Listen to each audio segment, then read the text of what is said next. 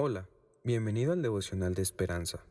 Creemos que en este tiempo Dios traerá inspiración y motivación para tu vida. Así que prepárate para recibir una palabra de parte de Dios. 22 de febrero. Amar a tus seres queridos. La cita de hoy, Colosenses 4 del 7 al 10. Si fuera vosotros, recibidle. Amos era un extrovertido autoritario y Daniel un solitario inseguro. De alguna manera, estos genios excéntricos se volvieron íntimos amigos. Pasaron una década riendo y aprendiendo juntos. Un día, su trabajo recibiría un premio Nobel, pero Daniel se cansó del egocentrismo de Amos y le dijo que dejarían de ser amigos. Tres días después, Amos llamó con una noticia terrible. Le habían diagnosticado cáncer y le daban seis meses de vida. A Daniel se le rompió el corazón.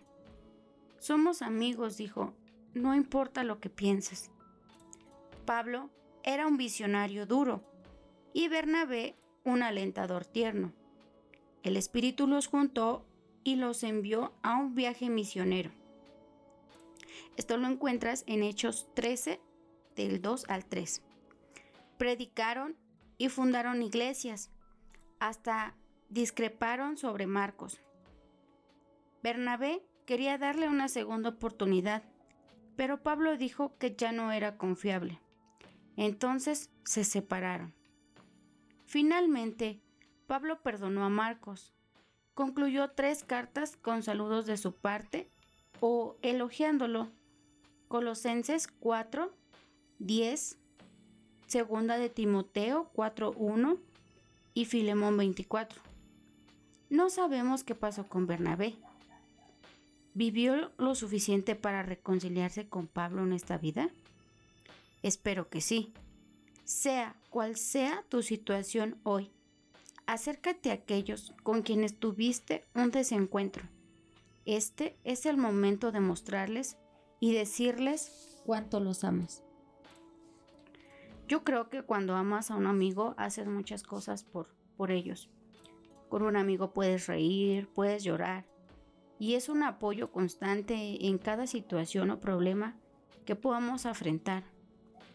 Cuando surgen chismes o cualquier situación donde los dos pueden ser involucrados, se pueden lastimar y a veces eso puede generar separación.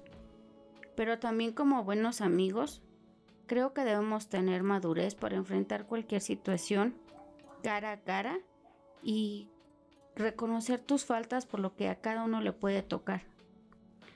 Siempre y cuando también orar por la restauración en, en su relación, porque es muy importante. Oración. Padre, que vea que mi propósito básico es amar a quienes me rodean. Dame un corazón lleno de humildad para todos mis amigos. Dejo dos preguntas para meditar. ¿Con quién necesitas reconciliarte?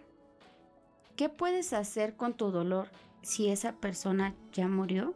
Esperamos que hayas pasado un tiempo agradable bajo el propósito de Dios. Puedes seguirnos en Facebook, Instagram y YouTube como Esperanza Tolcayuca. Hasta mañana.